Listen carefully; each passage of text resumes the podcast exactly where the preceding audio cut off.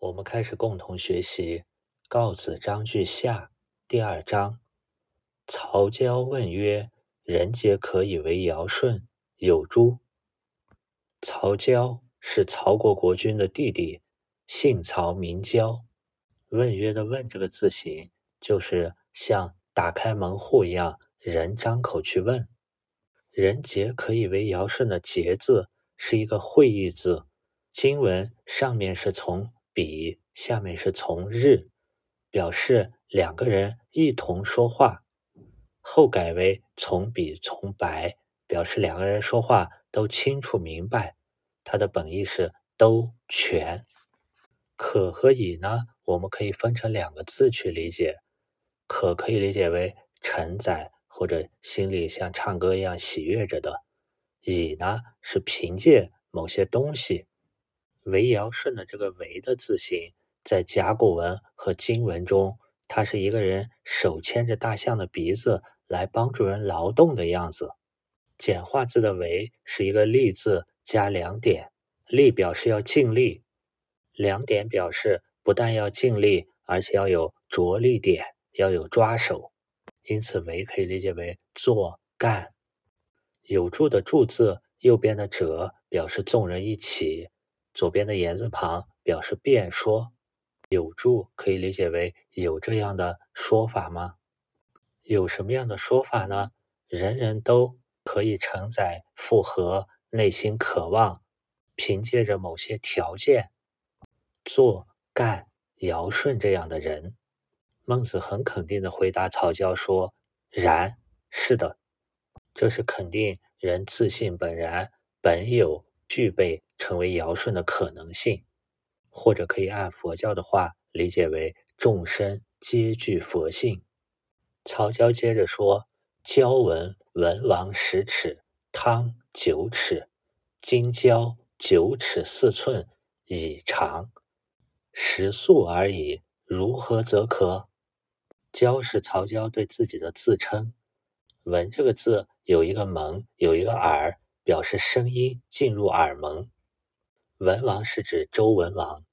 尺是那时候的一个度量单位，一尺大约是现在的十几厘米。在秦始皇统一度量衡之前，不同时代、不同地域的度量单位是比较混乱的。一个国家只有统一了度量衡，才能明确收税的标准、交税的义务，才能把责任明确到官员和百姓身上。汤是指的商汤，他的身高是九尺，而曹娇呢，身高正好介于两者之间，他是九尺四寸。以长的以字，我们在这里可以理解为为，为什么呢？为这个长，也就是身高，曹娇是以九尺四寸作为凭借为身高的。曹娇这里是选取身高这个外在条件来衡量文王、商汤和他。食粟而已的食字可以理解为动词性的吃，粟可以理解为名词性的粮食。而已的儿字，它的字形。就像长在嘴的两侧和脸颊的两侧的四缕胡须，后来“而”被假借为虚词，而“乙”的“乙”字在甲骨文和金文大篆中字形就像一个将要出生的胎儿，它和十二地支中的辰巳午未的“巳时”的“巳”字这两个字字形和意思都比较接近。这里“而已”可以理解为完了。罢了，食宿而已，就可以理解为都是一样的吃饭罢了。从这里我们可以看出，曹交问完“人人皆可为尧舜”，孟子说：“是的，可以的。”曹交理解成“人人皆可为尧舜”，指的是外表饮食这样外在的东西，并且他问：“如何则可？”如何的“如”字，我们复习一下。它可以代表像，例如在一日不见如三秋兮，如就是一天不见就像三秋不见一样。如也可以理解为如果。诗句洛阳亲友如相问，里面的“如”字就可以理解为如果，经常出现在疑问句中。另外，“如”是左边的“女”加右边的“口”，它的本意是像女子一样顺从，代表依照、顺从。合的字形是左边的人挑着右边的担子，合起来可以理解为人承担着、背负着。则可的则字呢，可以理解为按照什么法则。曹教这里是问，该像怎么样去做才能成为尧舜呢？如果要成为尧舜那样的人，我要依照什么样的准则、法则呢？因为曹教把人人都可以做成尧舜这件事，更多的理解为。怎么样从外在方面去做尧舜？因此，孟子就顺着曹教的思路回答说：“昔有于事，亦为之而已矣。”“昔”可以理解为一个语气词“怎么”的意思。有呢，是手持着一块肉，代表把握、持有。方字旁的于表示在。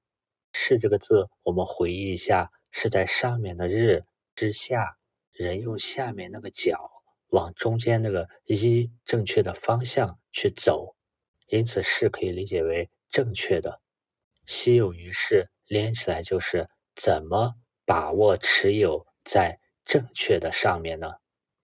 意为之的意，我们可以理解为只要。为在前面说过，它的字形是人的手持着大象为人劳动，意思是做干。这里可以理解为具体怎么去践行，而已矣呢，可以理解为就可以了罢了。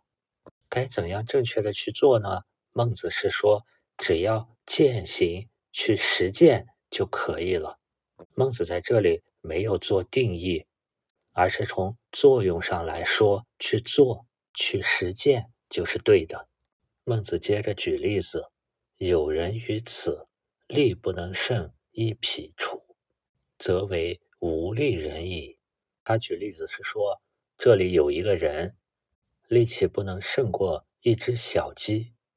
不能胜的胜字，左边的月肉代表人的机体肌肉，能够承担起右边的力量。左右合起来，胜就表示能承担。这里的力不能胜，就是力量不能够承担，不能够胜过。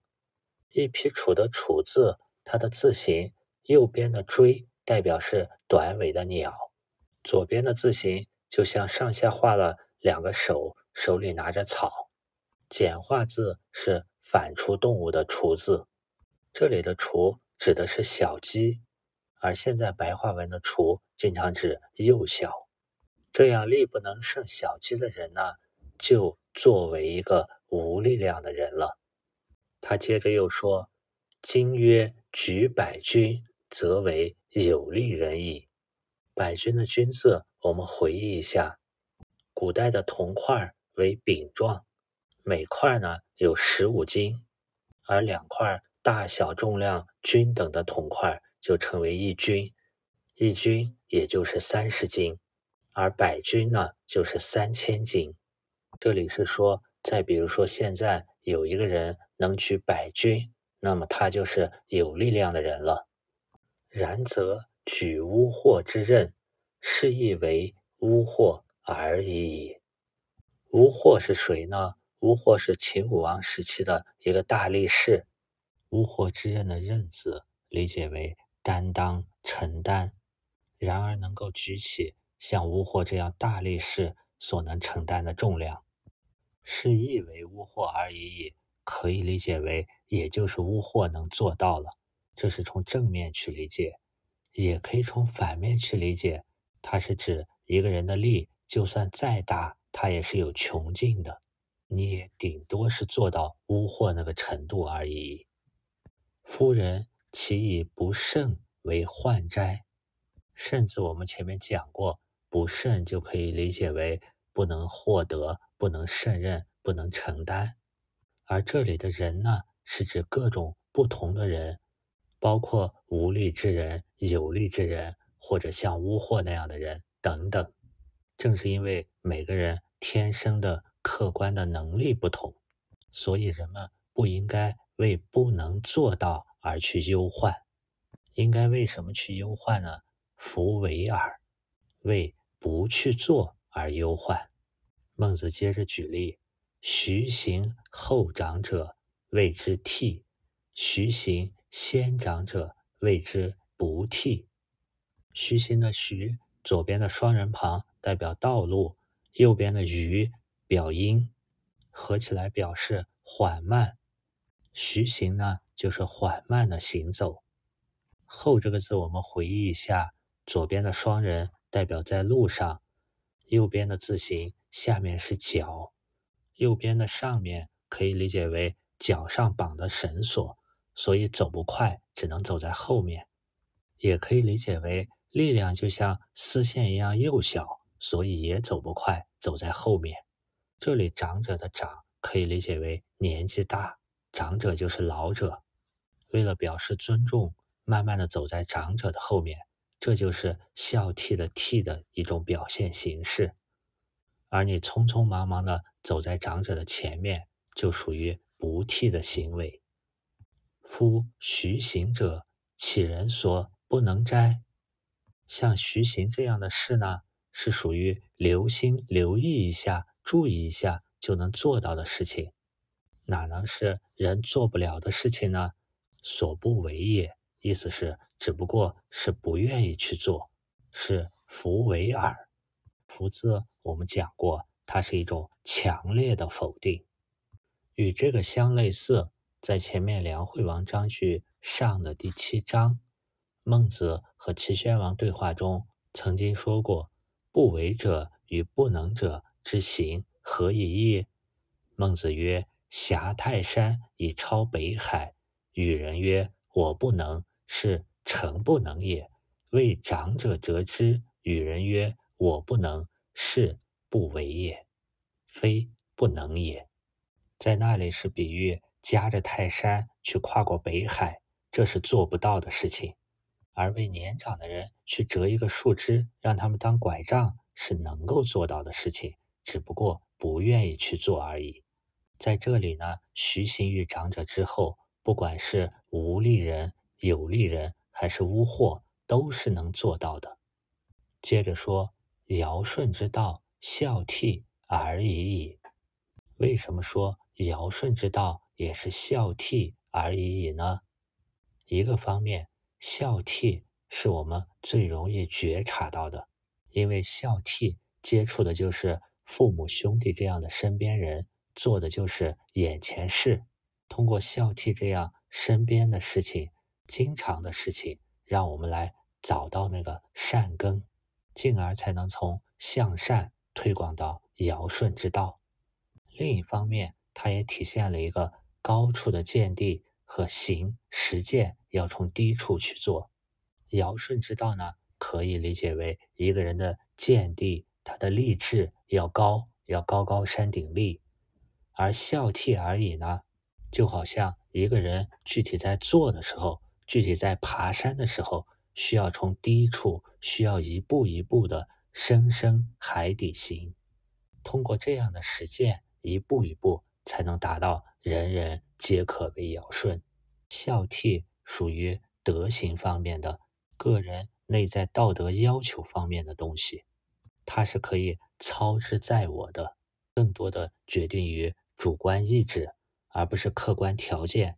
比如说，为长者折枝，虚心于长者之后，以及日常生活中的孝弟，很多都是小事，可以做到的。东方强调的孝悌道德，更多是从个人主体的这个角度，它不像西方强调的知识、科学、认识自然，更多是从外在自然、客观条件。这个角度去说，我们接着看：子服尧之服，宋尧之言，行尧之行，是尧而已矣。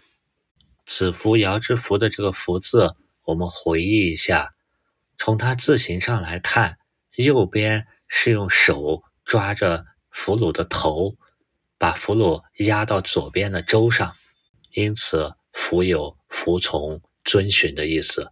那我们还说过，在丧礼和朝堂上有不同的符，这种不同的五符代表了一种亲疏远近和等级。另外，符还代表了一种附属国对宗主国的纳税进贡的一种责任。这几句话我们可以理解为：你曹交去崇尚奉行尧的仪容等等，还有他的言、他的行，你就是在行为和做法上做尧做的事情。这也是回答前面曹交问“人皆可以为尧舜”。我们把这个“为”理解为做干的话，“为尧舜”更多是一种从作用层上来说，与这样去做干尧舜的事情相反的是做干暴君桀的行为。这也类似孟子在《告子章句上》第二章所说的：“当我们把水薄而悦之，积而行之，水就改变了它。”本来向下的特质，这里孟子也告诫曹交，还有可能有一种相反的作为。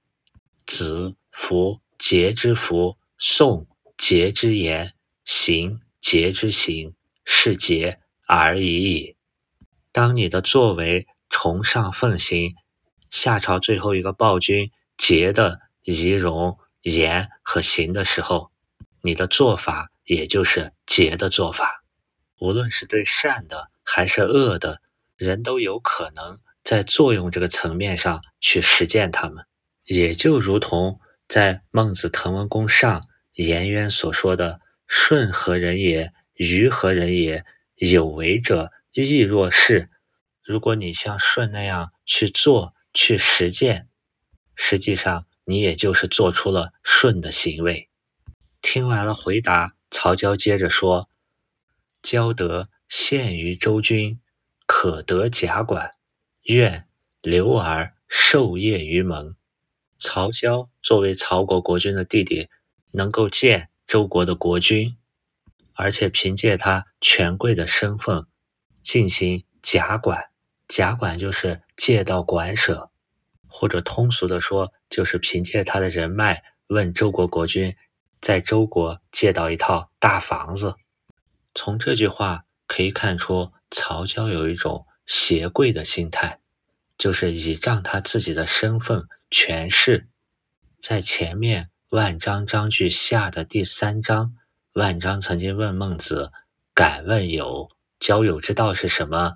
孟子回答说：“不挟长，不挟贵，不挟兄弟而友。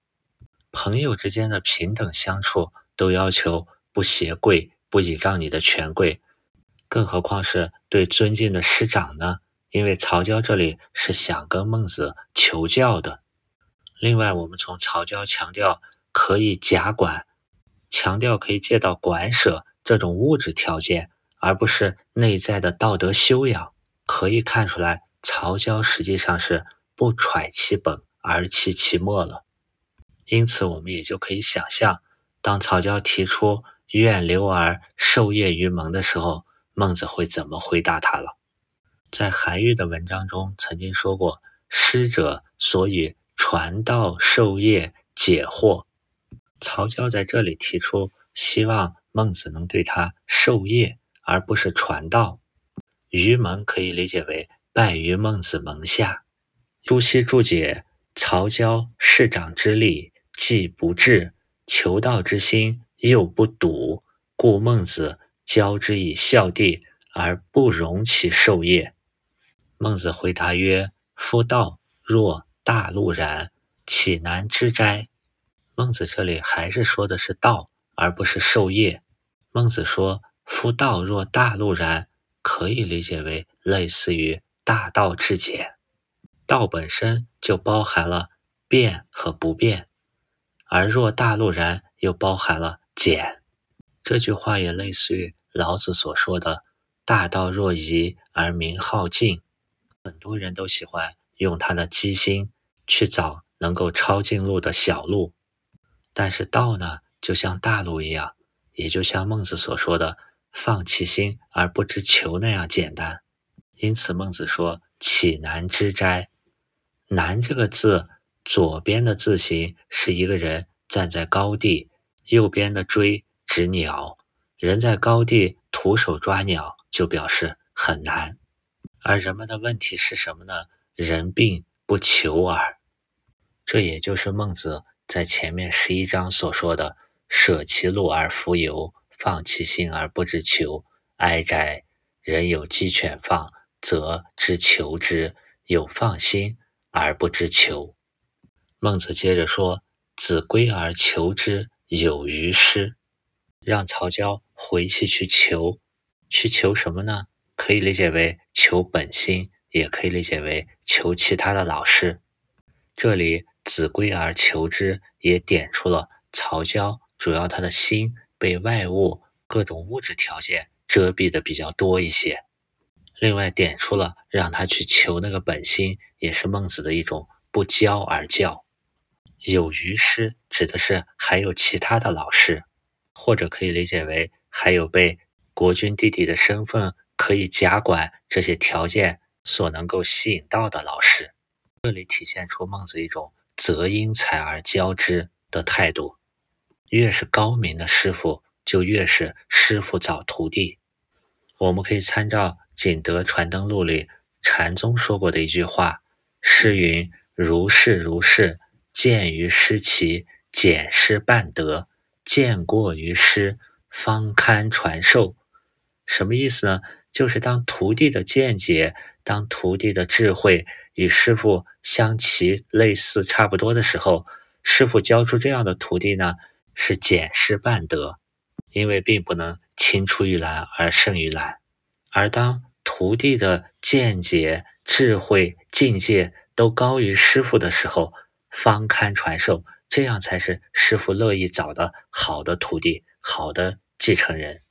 在现实中，如果你遇见一位你想求道的老师，称赞你的见识不错的时候，你就要抓紧时间拜师，并且可以说，老师称赞你的见识就是见过于师，方堪传授，就像当年冯老拜佛缘老和尚一样。好，我们看第三章，孟子实际上已经对曹交。做了教导，他说：“尧舜之道，孝悌而已矣。”孟子不可能把每个人都叫到身边来教，因此在这一章他又细说了为什么尧舜之道就是孝悌而已。在《论语》的子张篇中，子贡曾经说：“夫子焉不学而义，何尝师之有？”子贡是说他的老师孔子无时无处不在学习。而且没有固定的老师，因为圣贤们的学习，第一没有常师，第二要自失其性，要从人的本性中去学习。行孝悌之道就是自失其性，因为孝悌是为人之本。而孟子教示曹交以孝悌之道，也就是学尧舜之道。第三章是列举《诗经》里的两首。来说明孝悌。公孙丑问曰：“高子曰：‘小盘，小人之师也。’公孙丑所说的高子是齐国人，而小盘是《诗经·小雅》中的一篇。《诗·小雅·小盘》全诗分八章，每章八句。小盘一开始以鸟飞起兴，诗人哀诉无罪而被逐放。忧伤至深，这是周朝的太子的师傅为太子被废，鸣不平。这首诗表达出哀怨痛切的情感。高子作为齐国人，他读到《诗经》这首诗，认为小盘是小人之诗。这里的小人可以理解为品德低下的人，因为高子认为诗中有怨。高子大概认为，作为君子要无怨，如果有怨，就是小人之作。他忽略了《诗经》采自民间，所以孟子批评高子读诗治《诗经》十分愚固。后来还有个谚语叫“高叟之故”。孟子曰：“何以言之？”孟子问：“为什么这么说？”曰：“怨。”公孙丑回答：“是因为诗里有怨。”孟子曰：“故哉，高叟之为师也。”故这个字，我们回忆一下，里面的古代表时间长久，外面的口表示像城墙一样坚固。这里的故呢，可以理解为呆板。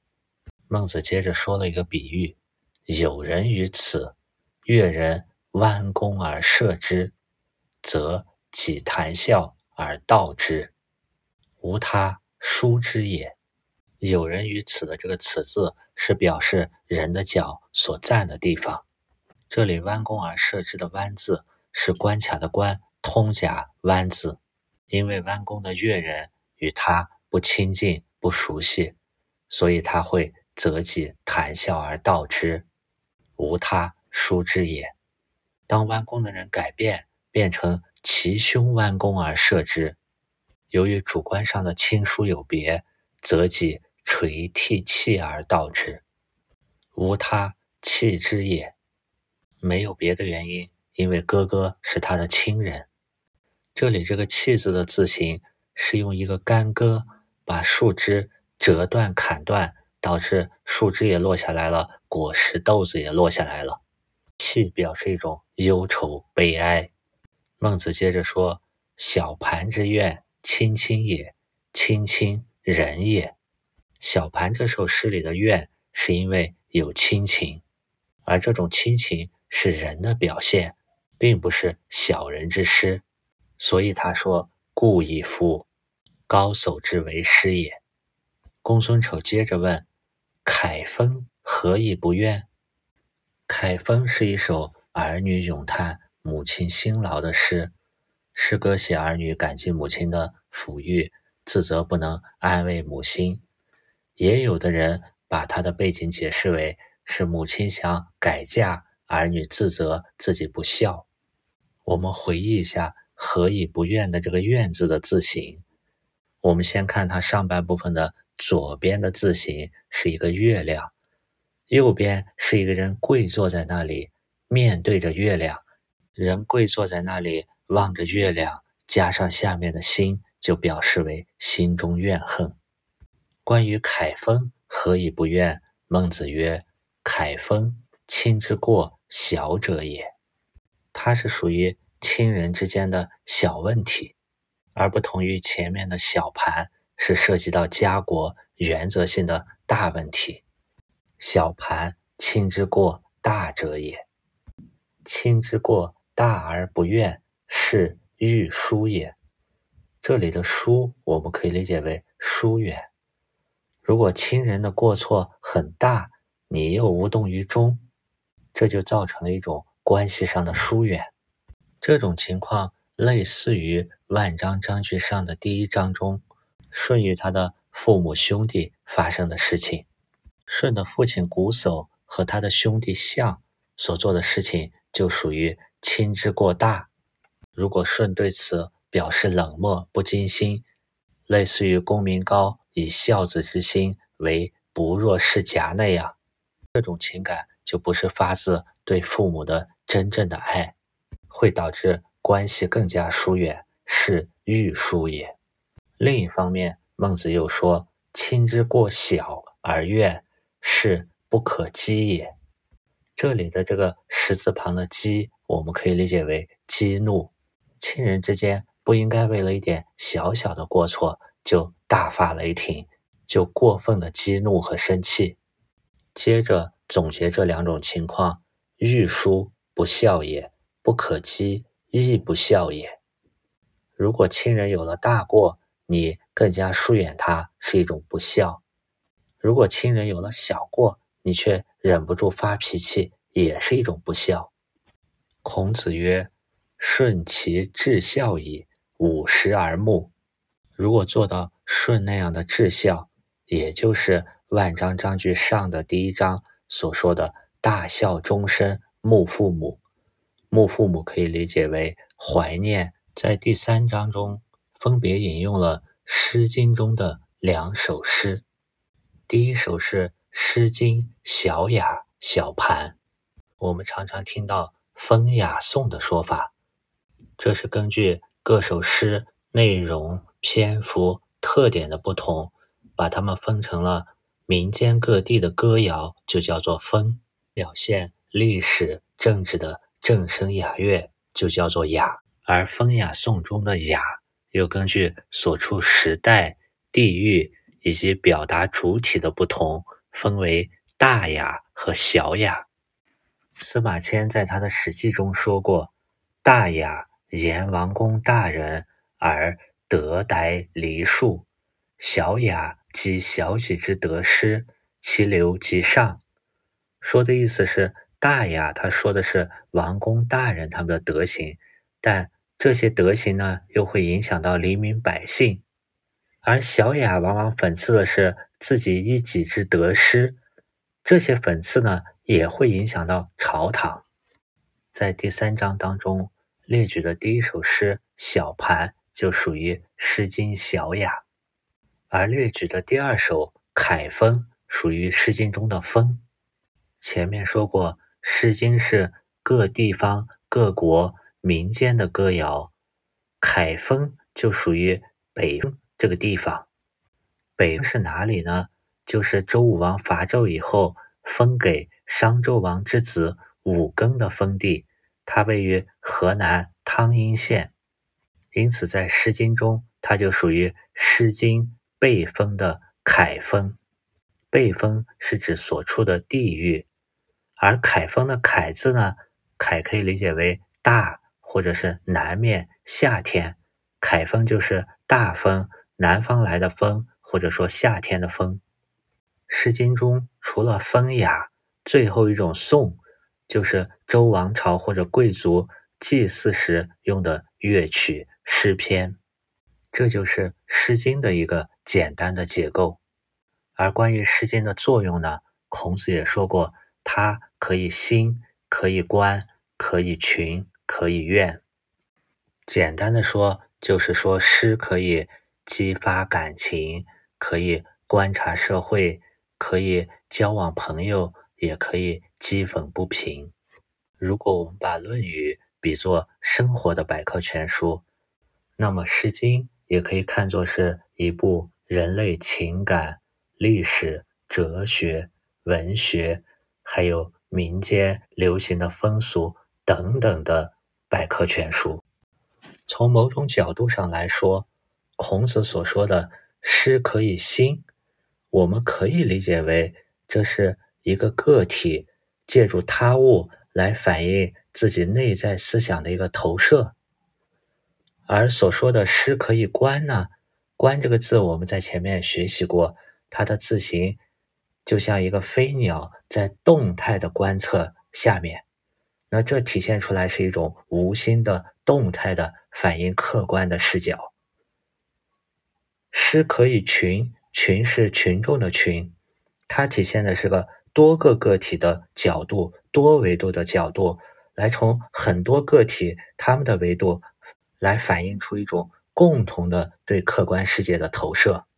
而我们现在学习的第三章。更多是体现诗可以怨，怨这个字，我们前面也说过，他是一个人跪坐在那，面对着月亮，心里升起的怨恨怨气。他表现的更多是一个单个的个体，投射出来一种内在感情。怨可以说是单个个体非常普遍的一种心理状况。在这一章提出是用亲和孝，亲人的亲，孝顺的孝去解决这个问题。为什么孟子在怨之后就提出亲和孝呢？因为我们通过仁爱的仁，仁爱的仁，我们讲过，它是两个人心的一种共感。从仁这个字，我们也可以看出，它左边人，右边二，表现的是一种两人之间的共情共感。而这种共情共感最直接、最亲密的体现，就是我们的亲人、家人。大家可以回想你最亲近的一家人的感觉，好像已经消除了单个个体，融合成了一个整体。在这种融合为一家人的情感中，个体所产生的怨，自然就在家人之间消失了。这种消除个体形成共同体的作用中，仁爱的人起到了关键性的作用。它好像在我们每个独立的心灵之间。搭建起了一个互联互通的情感的网络，当这个网络搭建到一家人的范围时，是儒家所说的齐家；当这个网络搭建为一国人的范围时，就是儒家所说的治国。在下一章中，视角就会从齐家转到治国。当一国人各自从各自的角度去考虑、去追求各自的利益，他们就会形成对立。而通过仁爱的人，把这一国人搭建出来一个怀有仁义的共同的意识体以后，这种小我之间利益冲突自然就会消除。好了，今天关于告子篇的内容就是这样。